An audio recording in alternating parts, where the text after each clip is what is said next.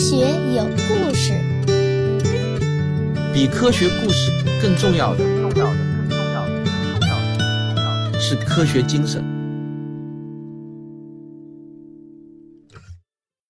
一九九一年十一月七日，在某个新闻发布会的大厅中，挤满了记者，现场呢是人头攒动，十分的嘈杂。他们都在等待一个大人物，等待一个大新闻。但是却并没有人知道这个新闻到底是什么。发言台被布置成了全黑色，压抑的背景让等待的人们愈加紧张不安，气氛凝重。越来越多的人预感到这并不会是一个好消息。终于，有一个人走上了台，脸上呢挤出一个颇为勉强的笑容。所有的摄像机都对准了他，从这个笑容开始，以及他将要说出的每一个字，都会同步直播给全世界。显然，笑容没有化解现场的焦躁和疑虑。看来这一定是一个坏消息。那么他到底有多坏呢？这个人站定后，除了简单的一句“下午好”，没有再多的寒暄，而是直接宣布：“由于我感染了 HIV 病毒，我不得不从湖人队退役。”就在今天。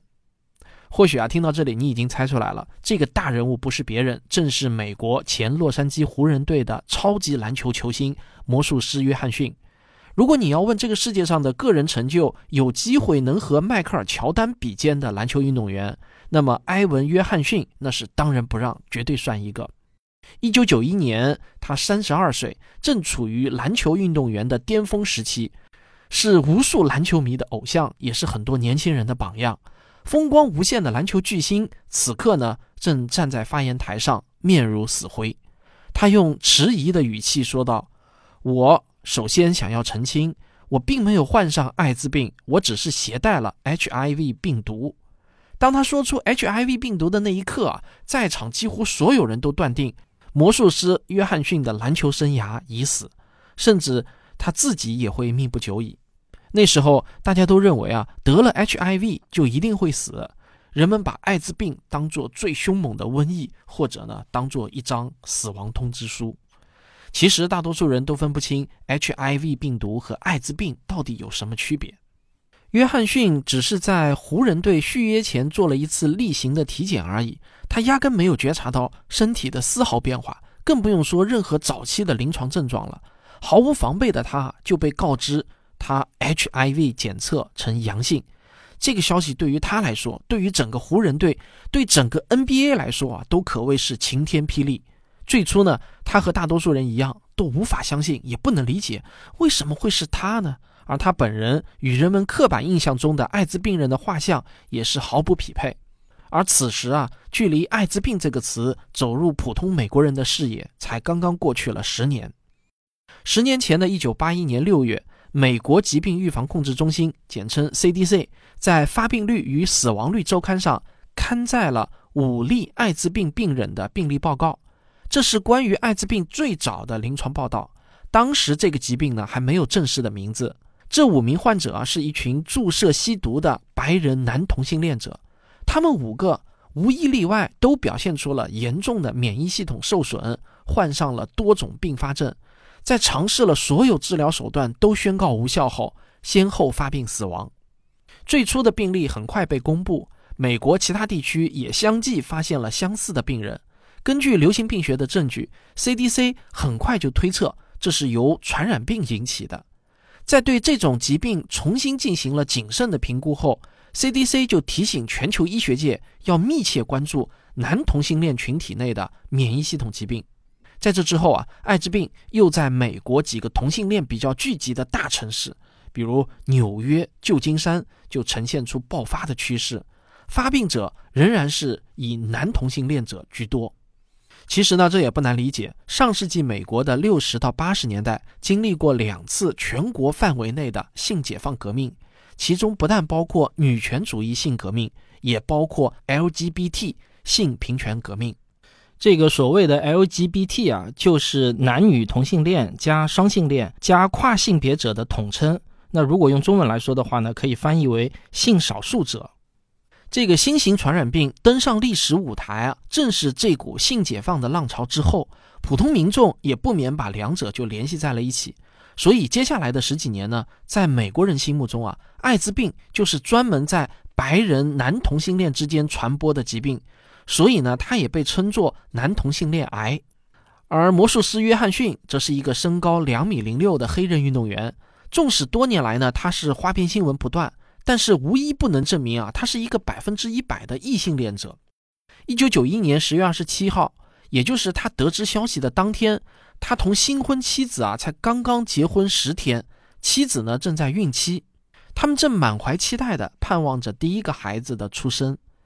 这本来呢是他人生当中最想安定下来的时刻。但是呢，迎来的却是惊涛骇浪。不过呢，约翰逊并没有自暴自弃，而他的妻子库奇也没有放弃他。经过艰难的抉择，他妻子选择了原谅他，并且选择和约翰逊并肩作战。他们一起翻阅艾滋病文献，咨询专家，制定治疗方案。他们一起接受电视访问。约翰逊也下决心勇敢地站出来，利用自身的影响力对抗公众对于艾滋病和艾滋病人的偏见。而库奇则是坚定地陪在他的身旁，或者站在他的身后，不离不弃。在他的发布会召开后的一年间，美国更是开展了一场覆盖全国的艾滋病知识普及教育。魔术师成为了名副其实的抗艾勇士和 HIV 代言人。他向公众更正片面和错误的认知：艾滋病不仅仅在男同性恋之间传播。艾滋病人的画像其实早在1982年就被刷新了。从1981年6月的第一个正式病例到1982年年底，仅美国就有三十多个州报道了八百多名病例。世界各地呢也陆陆续续有新增病例报告。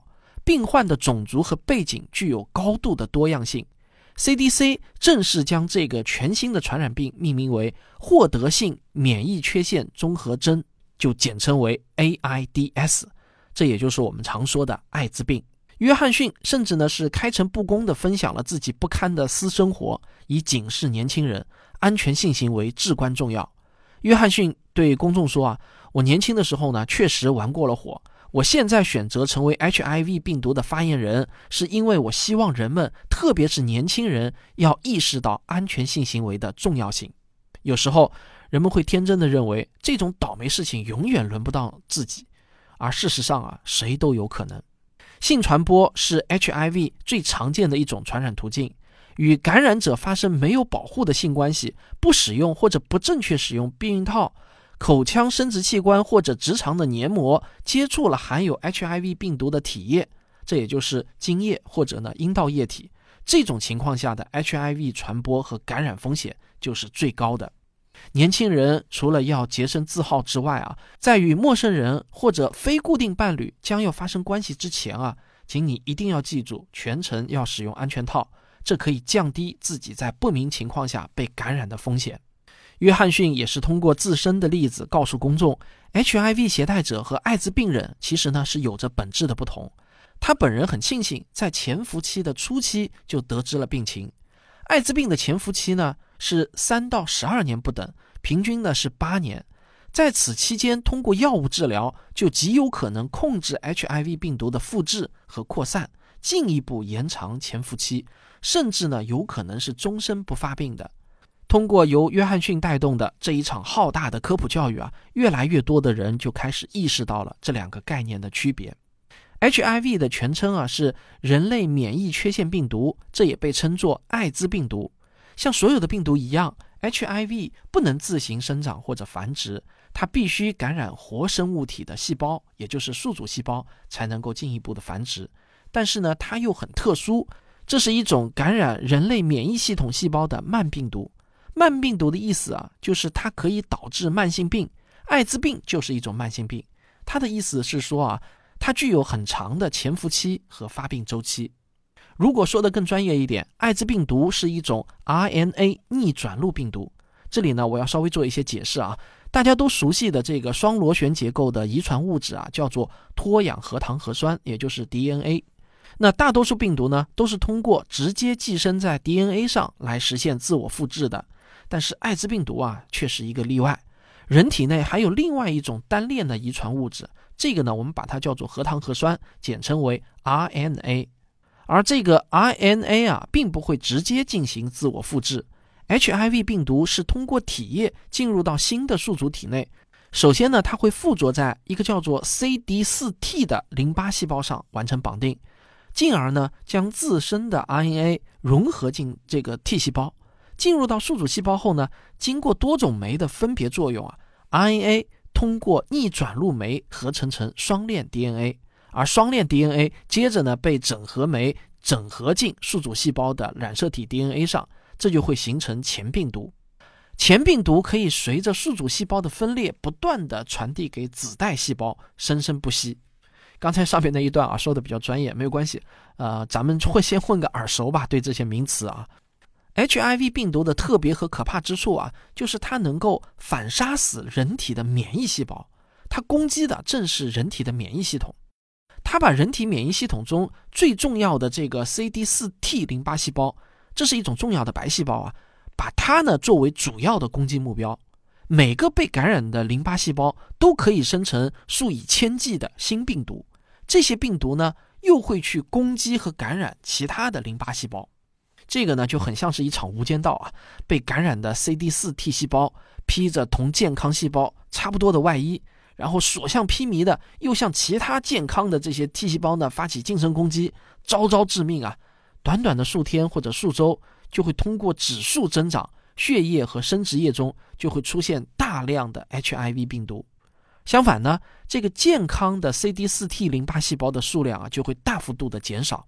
在这个过程中，人体就会丧失部分或者全部的免疫功能，机体的抗感染能力，还有对癌症的防御功能啊，都会被严重的削弱。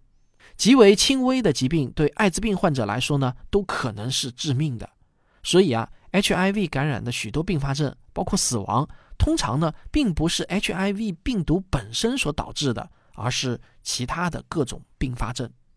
如果不控制和治疗 HIV 病毒，任由它复制和破坏白细胞，那么最终啊导致的就是艾滋病。这个艾滋病的全称呢叫做获得性免疫缺陷综合征，简称为 AIDS。换句话说啊，艾滋病其实呢是最严重的 HIV 病毒感染。HIV 的病毒感染者啊，要发生至少一种严重的并发症，或者呢，他的 CD4T 淋巴细胞要显著下降的时候，才能被确诊为患上了艾滋病。咱们先上个小广告，广告之后见。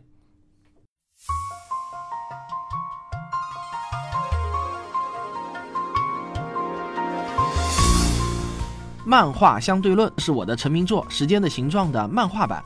漫画的作者是阿石，他也是我们科学声音的一位资深听众、科学迷。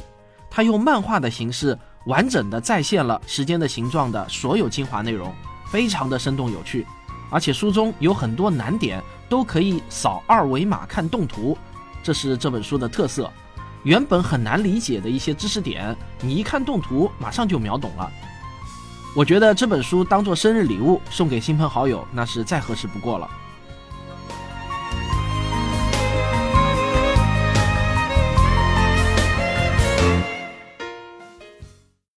在九十年代初啊，对于 HIV 病毒的治疗方法，那就是服用只能起到间接治疗效果的抗逆转录病毒药物。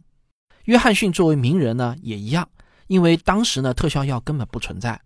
约翰逊决定保持乐观的心态，积极配合治疗，恢复了健康规律的生活习惯，也没有停止过健身和运动。他的社会活动也从未间断，这也意味着他为 HIV 和艾滋病的宣传一直在继续。他每次出现在公众面前呢，向公众传递的都是一个健康人的形象。他仍旧非常的强壮，而且幽默，而且啊，随着艾滋病相关知识的普及。社会上对于艾滋病的恐惧呢，也在逐渐的减弱。约翰逊啊，甚至重返赛场。一九九二年，约翰逊更是加入了美国国家队，出战巴塞罗那奥运会，并一举夺得奥运冠军。一九九四年，他入股老东家湖人队。一九九五年到九六赛季的后半段，他再次加入湖人队，为湖人队打了三十二场常规赛。一九九六到九七赛季中啊。约翰逊被选为 NBA 五十位巨星之一。与此同时呢，正在约翰逊为湖人队再次奋战的时候，医学界呢却是传来了一个令人振奋的消息：一九九六年，美籍华裔科学家何大一就提出了高效抗逆转录病毒的治疗方法，这个方法呢简称为 HAART，它还有一个俗称啊叫做鸡尾酒疗法。它其实呢就是同时联合使用几种啊，通常是三到四种抗逆转录病毒药物让患者服用。这种疗法的目的呢是为了尽可能的抑制 HIV 病毒的复制，为 HIV 的复制制造多重的障碍。它可以使病毒子代数量保持在一个较低的水平，并且呢，能够降低产生优势突变的可能性。如果有一个突变对一种药物产生了耐药性，但是呢，另一些药物啊还能够继续压制这些病毒的复制和变异。约翰逊啊，就是鸡尾酒疗法最早一批的试用者。有些人通过鸡尾酒疗法，甚至一辈子都不发病，而少数一部分人就没有这么好的运气了。他们体内的病毒变异的非常快。在短时间内就会对所有的药物产生抗药性，而约翰逊啊，无疑是幸运的那一类。二零零二年，他入选了奈史密斯篮球名人堂。无论是否携带 HIV，正如乔丹所说的啊，他都是那个时代最伟大的球员。他为他自己的职业生涯交出了一份近乎满分的答卷。约翰逊的故事呢，无疑是正面和励志的。但是在这个世界上，大多数关于艾滋病的故事啊，其实呢是被妖魔化的。大多数关于艾滋病的数据是残酷和恐怖的。你可曾思考过这样的一个问题：在人类与传染病斗争的千百年来啊，最恐怖的对手到底是哪一种呢？是十四世纪在欧洲肆虐的黑死病吗？那场瘟疫夺走了欧洲至少两千五百万人的生命。那么是十五世纪末的美洲天花吗？天花将印第安人啊几乎都灭种。那么是始于十九世纪初期的霍乱吗？霍乱夺取的生命不计其数，仅仅在印度百年间的死亡人数就是大约三千八百万。还有二十世纪人类的噩梦——西班牙大流感，它一年间就横扫全球，五亿人患病，死亡人数至少五千万。其实啊。我想告诉大家，与艾滋病相比，上面这些都是小巫见大巫。自从1981年6月首份艾滋病临床病例报告至今，大约有7500万人感染了艾滋病病毒，有3300万人死于艾滋病相关疾病。截止到2019年年底，全球共有3800万人携带艾滋病毒。但关键原因是啊。前面说的那些传染病，有些已经消失，有些已经被我们控制住。但是，与上述传染病有同等量级致死率的艾滋病，人类却依旧拿他们没有太好的办法。不过呢，稍稍让人感到欣慰的是啊，得益于鸡尾酒疗法的应用越来越广泛，进入到新世纪之后，在两千年到二零一九年这差不多二十年间啊。全球范围内的艾滋病病毒新发感染率下降了百分之三十九，艾滋病病毒相关的死亡也减少了百分之五十一，抗逆转录病毒药物治疗使得大约一千五百三十万人的生命得以挽救。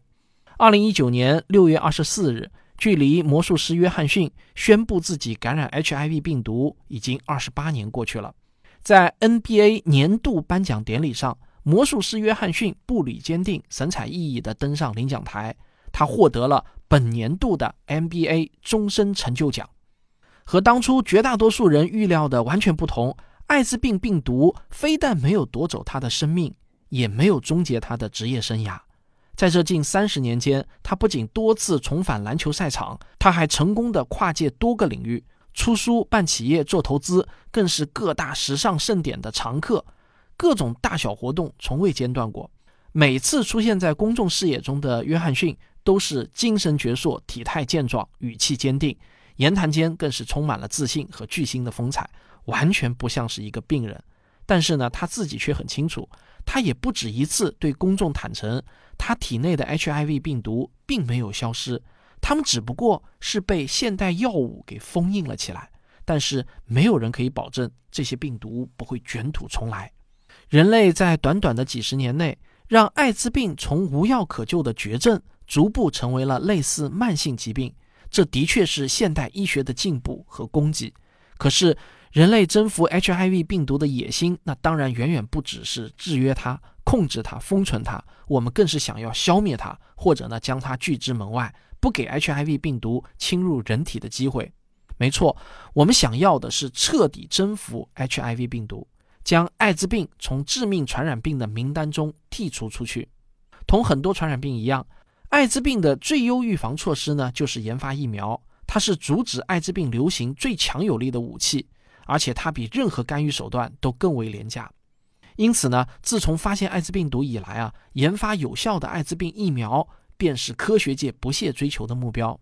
但是这个 HIV 病毒啊，却是异常的狡猾，它有自我隐藏能力，善于伪装打入到 CD4T 细胞内部，通过不同的机制来入侵人类的免疫系统，并通过高速复制长期生存下来。因此，它的感染能力在病毒界依然还处于绝对的第一梯队。在发现 HIV 病毒距今的近四十年中，进入临床试验阶段的疫苗更是超过了百种。但是啊，所有的全部都失败。科学家们可谓是屡战屡败，屡败屡战。所有的临床试验结果无一例外都被证明无效。但是我相信，科学家们并不会停止前进。医学也不会停止它的脚步。在积累了这么多疫苗研发的经验后，也许成功的曙光就在不远处了。每年十二月一日是世界卫生组织设立的世界艾滋病日。从一九八八年正式设立，在对抗艾滋病的征途上，我们已经走过了三十二个年头。在防治艾滋病方面，我们已经取得了重大的进展。但是，我们必须清醒地认识到，这个艾滋病疫情呢，其实远未结束。年轻人感染艾滋病的风险依然是居高不下的。二零一九年，全球大约有两千五百四十万艾滋病毒感染者接受了抗逆转录病毒药物的治疗，这相当于三分之二的感染者得到了治疗。然而，我们需要为扩大治疗做出更多的努力，特别是对儿童和青少年。到二零一九年底，仅有不到一半的儿童感染者接受了抗逆转录病毒药物的治疗。没错，在世界上的发达国家和地区，如今人们已经默认，只要接受鸡尾酒疗法，感染者就可以长期的接近健康的生活。越来越多的人不再将艾滋病视为绝症，但是在更多的发展中国家却是截然不同的一番景象。由于仍然缺乏对 HIV 病毒和艾滋病的科学普及，艾滋病毒在贫困人口中的传播速度依然很高。再加上在人们的心目当中啊，根深蒂固的将艾滋病定在了耻辱柱上，也有相当一部分病人，他们就像影子一样生活在阴暗中，永远没有办法回归正常生活。人类与艾滋病和艾滋病毒之间的拉锯战，可能还会持续很长的一段时间，五年、十年，甚至几十年。所以这也是我做本期节目的目的。作为一名科普工作者，我有义务传播有关艾滋病的科学知识。在这个世界上，会有越来越多的人会像埃文·约翰逊一样，即使携带了 HIV 病毒，仍然可以有尊严、有质量、有追求地活着，同我们每个普通人一样融入社区，影响他人并回馈社会。我也希望我今天这期节目能够让你重新认识艾滋病，它与其他所有的传染病一样，也是可防可控的。但这一切的前提必须是在科学的指导下进行。必须是在我们了解这个疾病的知识的前提下。好，感谢收听本期的科学有故事，咱们下期再见。科学声音。今天这期节目的文稿呢，是由科学声音写作训练营第二期的学员赵月同学撰写的。或许啊，有些人会觉得我的节目呢有很多青少年在听，而这期节目因为提到了一些与性有关的词句。不适合给青少年听。那我估计啊，这期节目播出后呢，会有一些留言来表达出这种反对意见。但是啊，我却想说啊，我认为啊，青少年其实呢，才是最需要这些知识的群体。与其让他们在你不知道的情况下，通过其他不可控的渠道来了解性知识，还不如呢，从一个他们信任的科普人这里来了解。我希望我的这个观点啊，没有冒犯到您。好，这就是本期的科学与故事，咱们下期再见。